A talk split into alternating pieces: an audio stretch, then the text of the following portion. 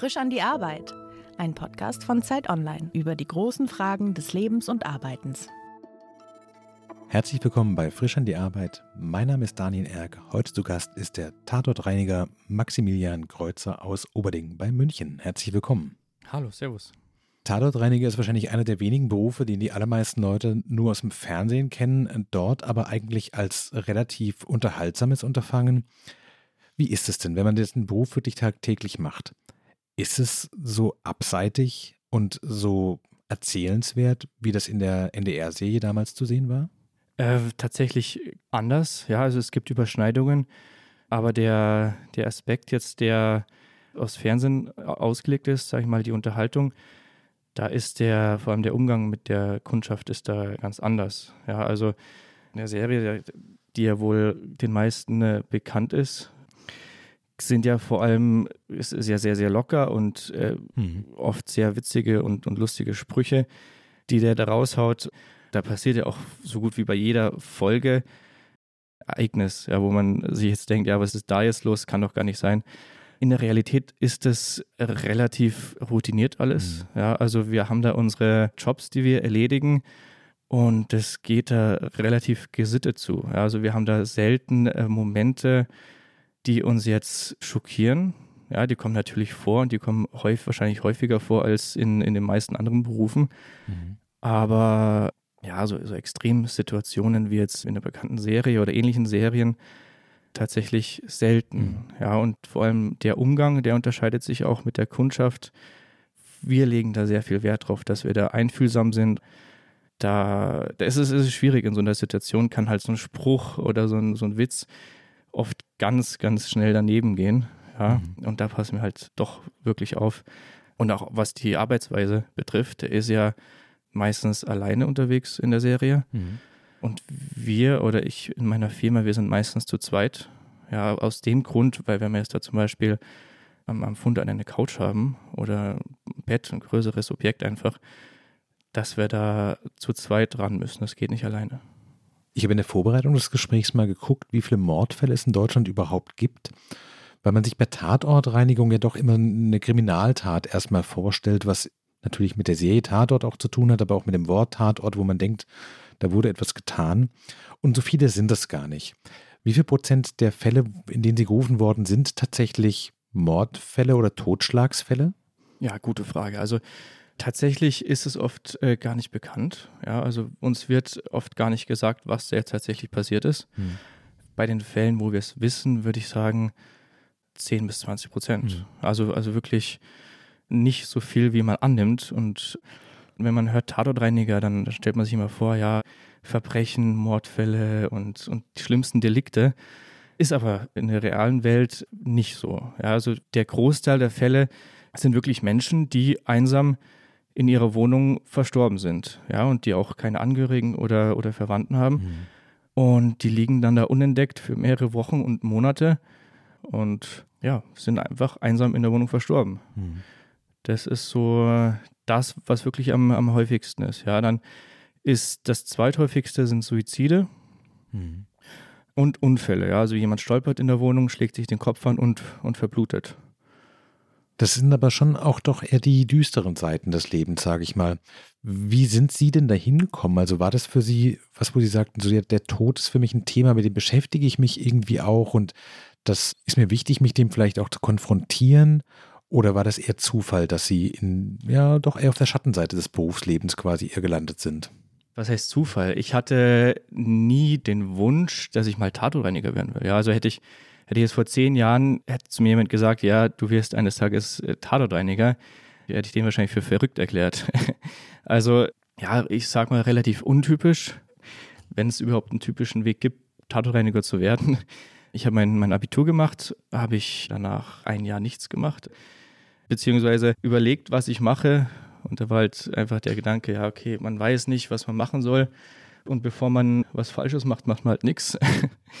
Und nein, auf jeden Fall habe ich dann ähm, studiert für, für ein paar Semester Bauingenieurwesen. Das war nichts für mich. Und dann habe ich Wirtschaftspsychologie studiert. Das war jetzt auch nicht mein Fall. Und da habe ich dann irgendwann gemerkt, ich brauche auf jeden Fall was Körperliches. Ja, und dann war es eben so, meine Eltern, also, also meine Mutter, mein Vater, die haben seit 25 Jahren schon eine, eine Firma im Bereich Entrümpelungen und Umzüge.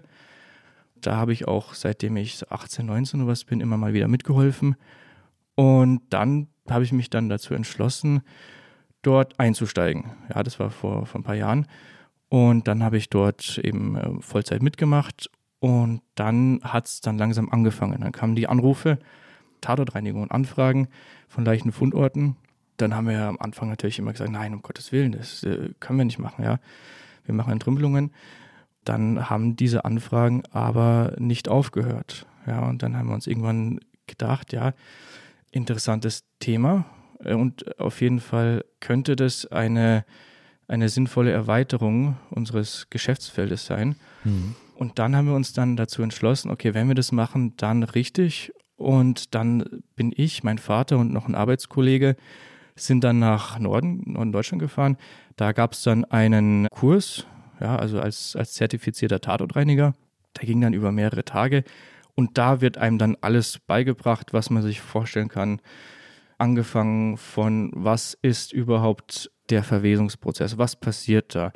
welche Stoffe werden da freigesetzt, welche Desinfektionsmittel gibt es, wo bekommt man die her und so weiter und so fort. Also wirklich alles um das Thema Tatortreinigung. Ja. Mhm. Das haben wir dann haben wir gemacht. Das lief sehr gut und dann habe ich mich vor einem knappen Jahr entschieden, das ist was für mich und da sehe ich Zukunft drin und habe dann den Schritt gewagt, sage ich mal, um mich in der Richtung selbstständig zu machen. Sie haben gerade so erzählt, dass bei diesem Zertifikatskurs, dass man so ein bisschen was über den Verwesungsprozess lernt. Gibt es denn was, wo Sie sagen, wenn man ganz normal zur Schule geht und im Biologieunterricht, das weiß man einfach nicht, was der menschliche Körper macht, wenn er stirbt und auch was er macht, wenn er gestorben ist, weil Sie ja vorhin noch so kurz erzählt haben, dass die Wohnungen und Häuser, in die Sie kommen, dass da zum Teil über mehrere Wochen auch Leichen lagen.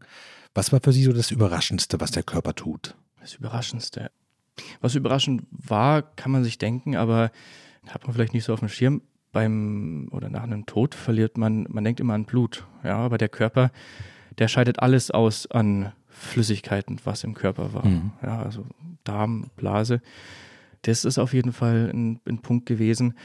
Dann der Punkt, dass die Verwesungsprozesse tatsächlich giftige Substanzen hervorrufen können, ja, die für den Menschen auch giftig sind.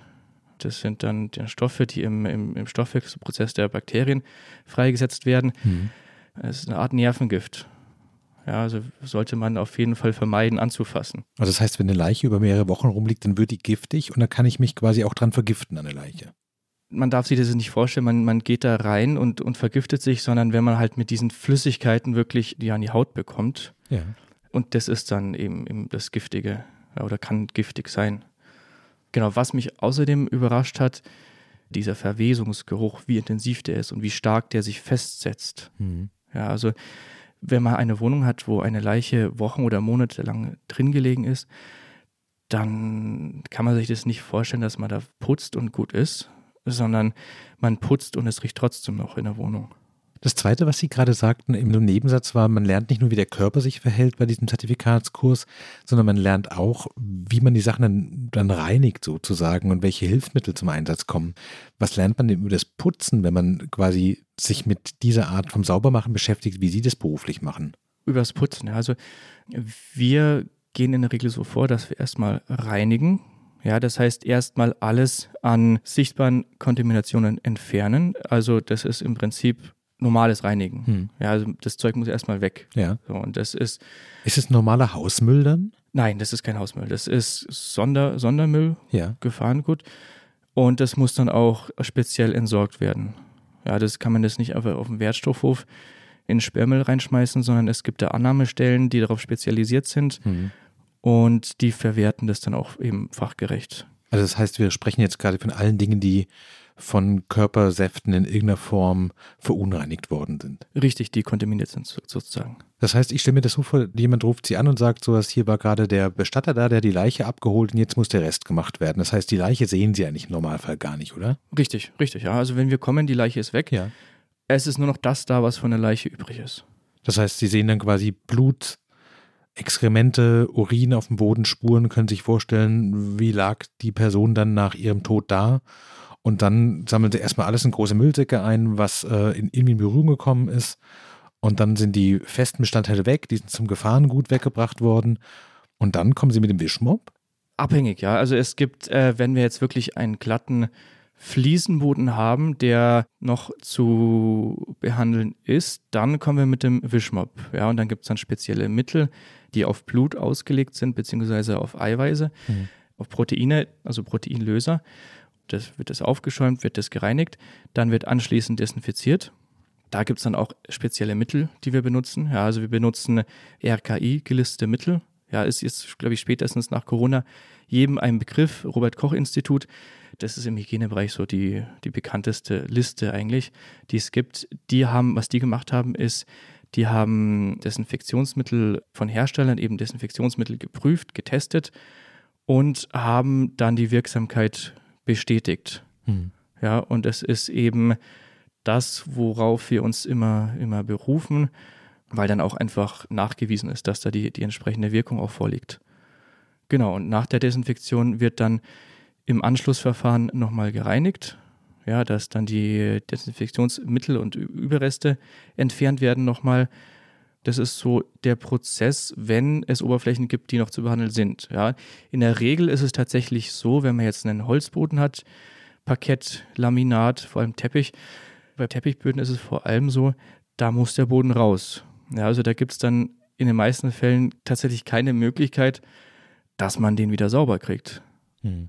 Ja, also man, man, kann sich ja vorstellen, wenn da jetzt über Wochen jemand auf dem, auf dem Teppich lag, dann kann man das vergessen. Also der Teppich muss weg. Hm. Genauso gut wie bei Holzböden ist in der Regel so, dass da die Leichenflüssigkeit durch den Holzboden durchgesöckert ist hm. und unter dem Holzboden dann verbreitet hat. Und die Böden müssen dann rausgenommen werden. Und das machen auch alles dann Sie? Das machen wir alles, genau. Wir haben da unsere Werkzeuge, wo wir die, die Böden dann rausnehmen. Und in vielen Fällen ist dann auch so, dass dann der Estrich sogar befallen ist mit Körperflüssigkeiten. Also es ist quasi die Schicht zwischen dem Beton und dem Teppich, mit dem es dann verklebt wird. Ist das richtig? Genau, also wenn wir jetzt einen Teppichboden haben, ja. dann ist da ist der Teppichbelag. Dann ist oft so, dass da noch eine zweite Schicht ist, Laminat und so weiter. Und dann kommt eventuell eine Schallschutzdämmung und dann kommt der Estrich. Und es muss alles raus. In vielen Fällen reicht es, den Boden rauszunehmen und den Estrich zu behandeln. Ja, da haben wir unsere Maschinen, wo dann äh, die obere Estrichschicht, die wird dann da abgefräst bzw. abgeschliffen. Aber in Extremfällen muss dann auch wirklich der ganze Estrich raus. Ja, und dann reicht es oft auch nicht nur den Estrich rauszunehmen, sondern da muss auch, müssen auch die Türstöcke raus und dann müssen auch die Tapeten weg und dann muss, muss sogar auch der Putz abgeschlagen werden. Und das geht dann eben auch von dieser Reinigung bis zu einer kompletten Sanierung, das Ganze. Das machen wir alles, ja. Wir haben da die nötigen Werkzeuge und das nötige Wissen und das wird alles auch durch uns dann ausgeführt. Wie ist es denn für die Leute, die Sie anrufen? Für die ist ja wahrscheinlich erstmal der Todesfall per se ein Schock, weil, weiß ich nicht, entfernte Verwandte, manchmal wahrscheinlich auch in den tristeren Fällen die Hausverwaltung. Und dann kommen Sie an und dann sagen Sie, das reicht nicht, das reicht auch nicht, das reicht auch nicht. Das dürfte ja für viele auch nochmal ein Schock sein, weil man überhaupt gar nicht drauf gefasst ist, welche Folgekosten so ein Todesfall auch mit sich bringt, so zynisch das klingen mag. Vermutlich ja, aber ich glaube, dass es im ersten Moment dass der Schock einfach überwiegt, jemanden verloren zu haben. Ja, also wenn wir jetzt über Angehörige sprechen, ja. dann ist es so, dann gehen wir da durch die Wohnung und dann wird dann im Nachhinein besprochen, was gemacht werden muss. Ja, ob jetzt nur eine Reinigung und Desinfektion reicht, ob wir den Boden mit rausnehmen müssen, ob wir den Estrich behandeln müssen. Dann ist es in der, in der Regel immer so, dass die Leute sagen, ja, natürlich, klar, das muss gemacht werden und da hatten wir noch nie einen Fall, wo dann großes Entsetzen da war, von wegen, nein, das ist zu teuer und um Gottes Willen. Mhm. Sondern die Leute sehen ja das Ausmaß, wie das da ausschaut, vor allem wie das riecht. Und wenn man, wenn man denen dann erklärt, was da für Maßnahmen durchgeführt werden müssen, um eben wieder einen, einen bewohnbaren Zustand herstellen zu können, dann ist da immer Verständnis da.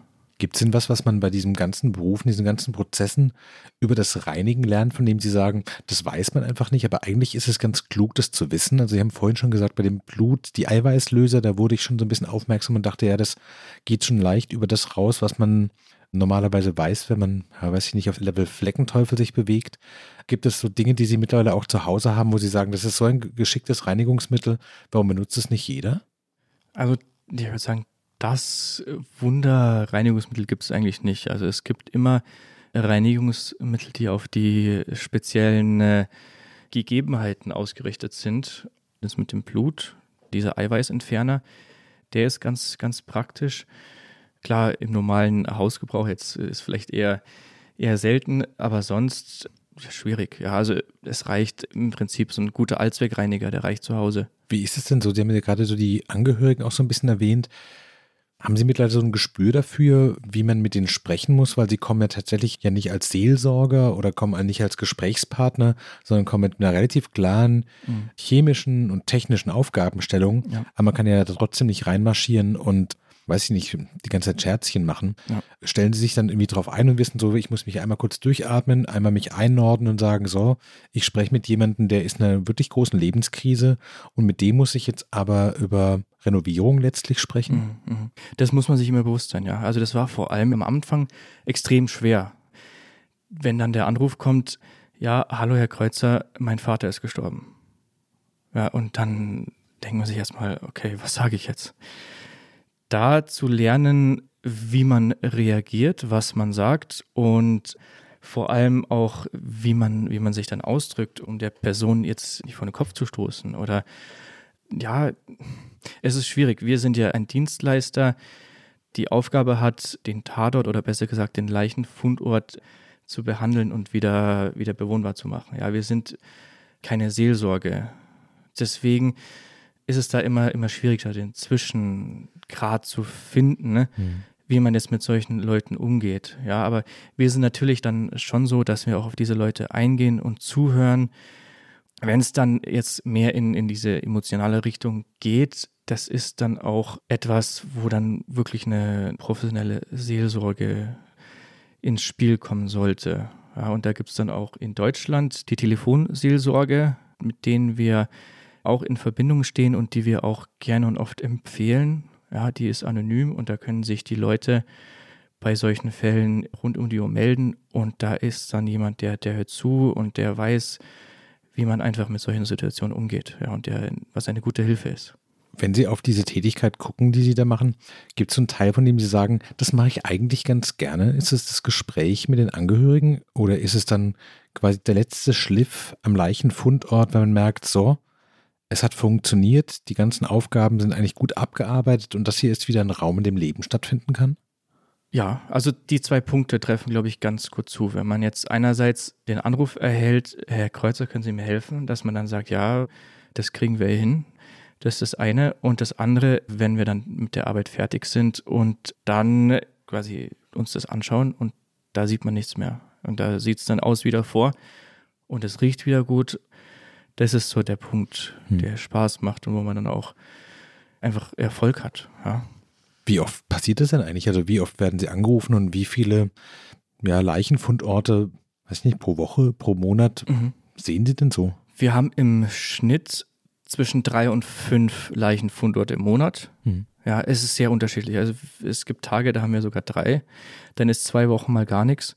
Aber drei bis fünf sowas im Schnitt ist die Regel. Und dann ist eben auch noch ganz viel mit Spezialreinigungen. Ja, also wenn jetzt zum Beispiel Körperflüssigkeiten verloren werden, das ist oft so, wenn, wenn jetzt die Oma irgendwelche, irgendwelche Krankheiten hat und dann am Klo Blut verliert. Ja, und dann die Angehörigen, die wissen dann eben nicht, ja, wie kriegen wir das überhaupt sauber, was sollen wir da machen?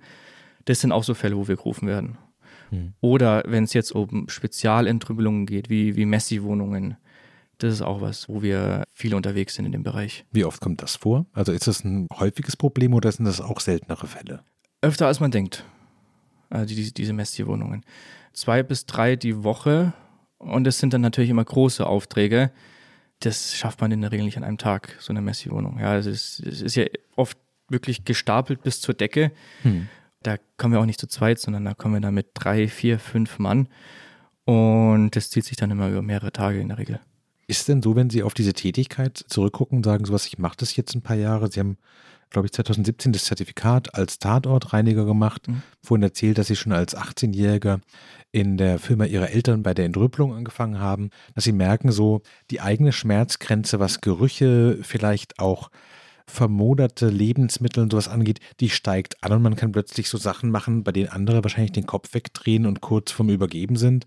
Und sie sagen so, ja gut, ein bisschen ist es halt auch Arbeitsalltag und man gewöhnt sich an vieles. Ja, es ist so. Also ich kann mich nur erinnern an die ersten Fälle, das war wirklich schlimm. Also da bin ich gar nicht reingegangen. Allein der, der Geruch. Und da ist es eben auch, was ich gemerkt habe, wirklich Gewöhnungssache. Ja, und auch bei meinen Mitarbeitern auch so.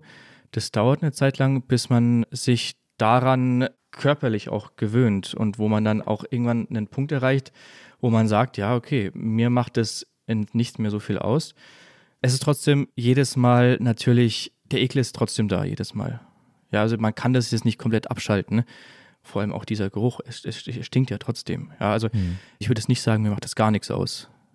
Auf keinen Fall, sondern es ist schon so, dass es schwierig ist, aber es ist auszuhalten. Und das ist eben auch, auch viel, hat viel mit Gewöhnung zu tun. Würden Sie sagen, dass Ihr Beruf Ihnen Spaß macht? Was mir Spaß macht, ist, den Leuten in solchen Situationen zu helfen. Ja, die Arbeit an sich schwierig, ja, Spaß. Äh, wenn ich die Arbeit abgeschlossen habe, ja, das macht mir Spaß. Hm. Ja, und den Leuten zu helfen. Würden Sie sagen, Sie haben dafür auch schon diese Mischung aus dem Handwerklichen, dem Chemischen und dem Gespräch mit den Menschen dafür, das kann nicht jeder, da haben Sie ein besonderes Händchen für oder einfach so ein bisschen was auch gelernt, wie man das machen muss, was andere vielleicht einfach nicht so hinkriegen würden? Auf jeden Fall. Ja, also ich habe ja das Handwerkliche durch die Firma meiner Eltern viel schon lernen können. Das Chemische wurde mir ja oder, oder habe ich ja durch die Lehrgänge, ich habe den zertifizierten Tatortreiniger gemacht und den ähm, staatlich geprüften Desinfektor. Da habe ich den Großteil eigentlich gelernt an meinem Fachwissen. Der Umgang mit Menschen ist etwas, den habe ich über, über die Zeit und die Erfahrung gelernt. Ist sowas wie eine Berufung für Sie oder ist es zu groß? Was meinen Sie mit zu groß? Ja, der Begriff Berufung, der hat ja immer so ein bisschen sowas, dass man das Gefühl hat, dieser Beruf hat auf einen gewartet sozusagen und das Talent, das man vielleicht entdeckt in sich selber für das, was man beruflich macht, führt dazu, dass es das sein musste und nichts anderes hätte sein können. Doch, würde ich sagen, ja. Also die letzten Jahre haben mich eigentlich jetzt zu diesem Punkt gebracht und ich finde, das, was ich jetzt mache, ist auch für mich sinnvoll und, und erfüllt mich auch. Ist auch das, was ich auf jeden Fall in der Zukunft auch gerne weiterhin machen will. Hm. Sie haben vorhin schon gesagt, wenn man Sie vor ein paar Jahren gefragt hätte, weiß ich nicht, fünf bis zehn Jahre, mhm. ob Sie das werden wollen, hätten Sie wahrscheinlich den meisten Leuten einen Vogel gezeigt. Ja. Was wollten Sie denn werden? Hatten Sie nun als Kind so einen Traumberuf, dass Sie dachten, das soll es werden? Ah, ich hatte viele. Also ich wollte Polizist werden, dann wollte ich Kampfjet-Pilot werden. Dann hatte ich vor, im Marketingbereich was zu machen, eine eigene Marketingagentur zu führen. Ja, das waren so die drei Dinge, die ich damals so im Kopf hatte. Haben Sie denn Ihre Ziele und Wünsche, die Sie mit dem Beruf des Tatortreinigers verbunden haben, hat sich das erfüllt? Also ist das die Arbeit und der Alltag, ist es so, wie Sie sich vorgestellt haben? Ja, doch. Es ist im Prinzip genau so, wie ich das erwartet habe und wie ich es mir auch gewünscht habe. Ja, und jetzt ist natürlich der nächste Schritt, dass ich vorhabe, das alles noch zu erweitern. Wir machen ja jetzt momentan den ganzen Raum Bayern. Da ist jetzt natürlich der Gedanke im Raum, dass man sich jetzt da ausbreitet, ja, dass man jetzt da neue Bundesländer in Angriff nimmt und dann vielleicht sogar irgendwann in ganz Deutschland unterwegs ist. Wie groß ist die Konkurrenz? Also wie viele Tatort- oder Leichenfundortreiniger gibt es denn so? Weil Sie sagten so, Sie haben vorhin erzählt, dass Sie für diese Fortbildung nach Norddeutschland gefahren sind. Mhm. Das klingt jetzt nicht so, als könnte man jedes Wochenende in irgendeiner mittelgroßen deutschen Stadt dieses Zertifikat machen.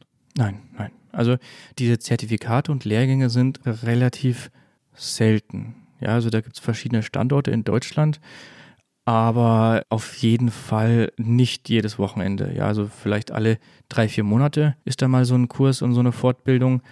Und was die Konkurrenz betrifft, relativ wenig. Ja, also es gibt zwar viele Entrümpelungsfirmen, die das nebenbei noch mit anbieten, aber an professioneller Konkurrenz ist da jetzt wenig, ja.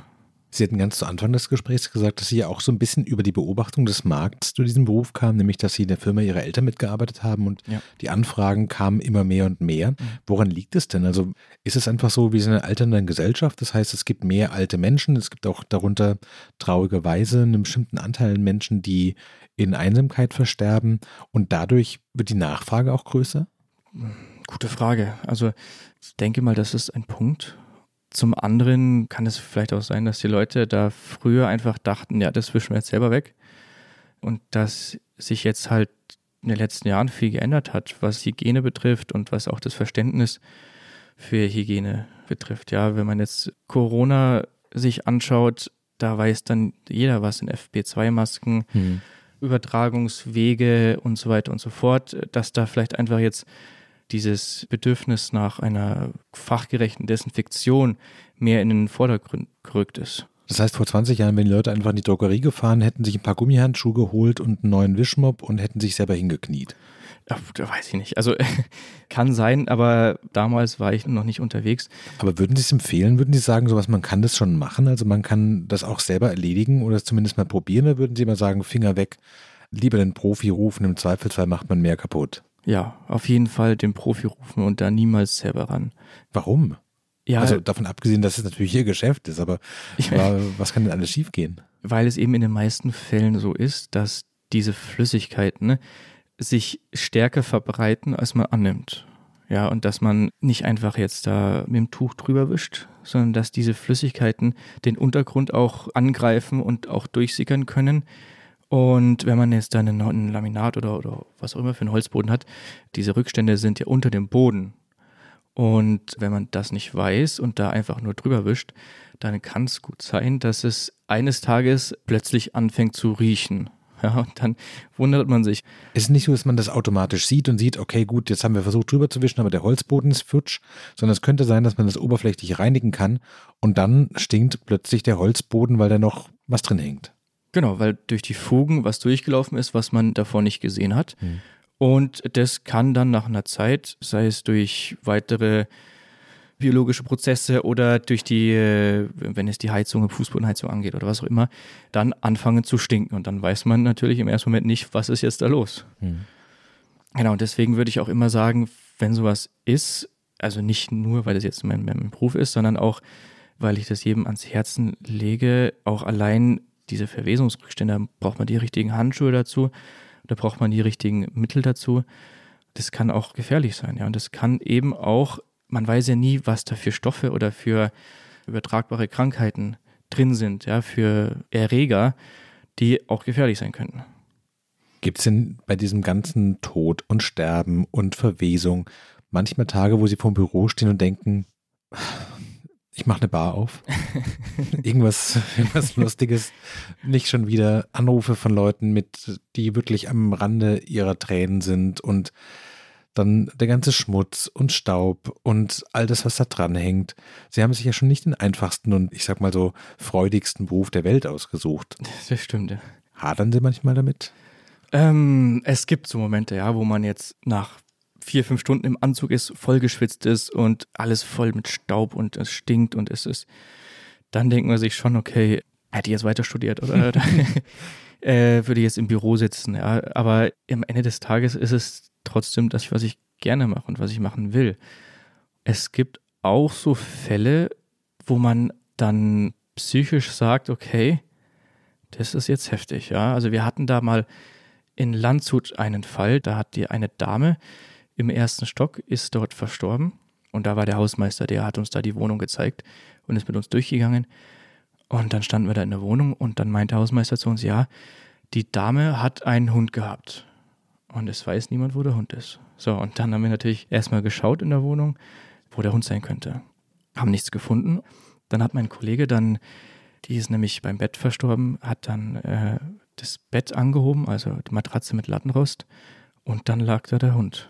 Ja, und, und das ist halt schon so ein Moment, der einen erstmal schockiert und wo man sich denkt, scheiße, was, was mache ich jetzt? Da liegt ein Hund und hatten wir noch nie, ja, und, und äh, was machen wir jetzt mit dem Hund? Also der war auch tot. Der war auch tot, ja. Der ist da, der lag da auch schon aus wochenlang. dementsprechend auch im äh, Verwesungszustand schon, hm. mit Maden überall, also, also wirklich heftig. Es ist ja in der Regel, wenn wir kommen, oder es ist immer so, wenn wir kommen, ist die Leiche weg. Ja, oder die, die verstorbene Person oder, oder Lebewesen ist weg. Da hat man auf einmal einen toten Hund liegen. Ja, und dann haben wir natürlich ewig rum, ja, was macht man mit so einem toten Hund überhaupt? Und dann, der Hausmeister hat dann von der Gemeinde oder Verwaltung dann jemanden geholt, der hat den Hund dann da abtransportiert und in eine, ich, eine Verbrennungsanlage gebracht. Hm.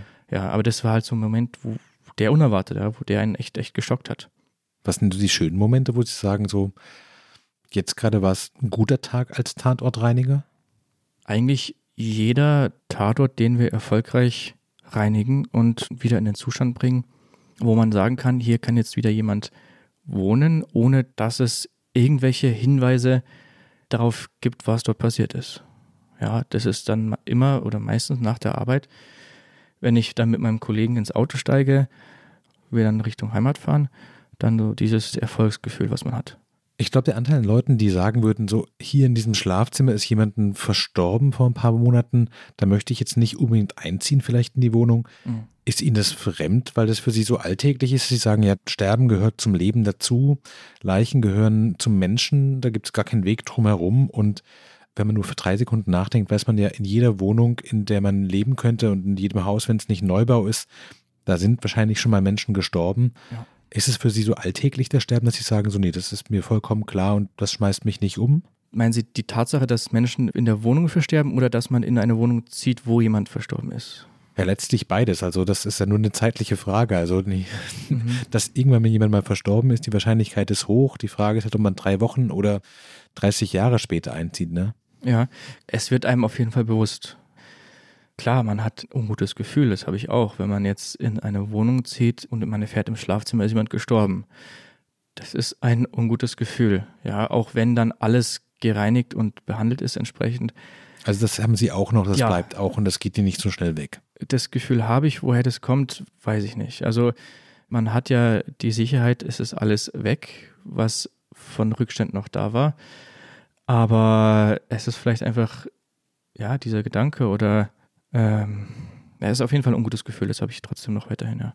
Wenn Sie jetzt auf die letzten Jahre in der Tatortreinigung schauen, weil Sie vorhin sagten, das ist auch das, was Sie beruflich in Zukunft machen wollen und Sie haben ja mhm. Expansionspläne, mhm.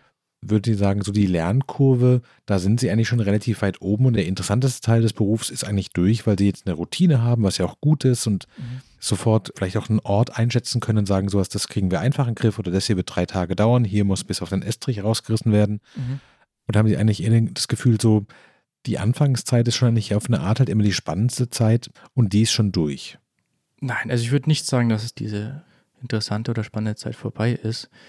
Die Zeit, wo man sich dran gewöhnt, die ist vorbei. Ja, aber die Fälle sind ja immer unterschiedlich und da ist immer irgendwas dabei, was man davor noch gar nicht hatte und, und was einen jetzt vielleicht auch komplett überfordert im, im positiven Sinne, dass man sagt, ja, ich kann jetzt hieraus auch was lernen. Ja, und das ist eben das, wo ich auch sage, das wird in Zukunft auch nie so sein, dass ich da mit meinem Lernprozess fertig bin. Also da wird es immer etwas geben, wo ich auch selber sage, okay, hier habe ich wieder was gelernt und das war jetzt auch nützlich.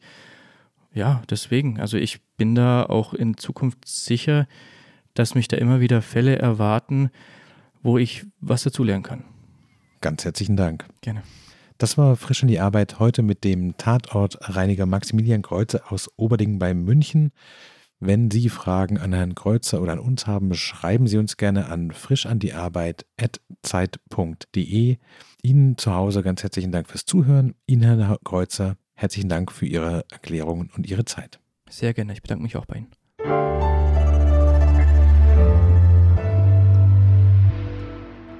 Frisch an die Arbeit, ein Podcast von Zeit Online. Konzipiert und moderiert von Leonie Seifert und Daniel Erck. Produziert von Maria Lorenz, poolartists.de.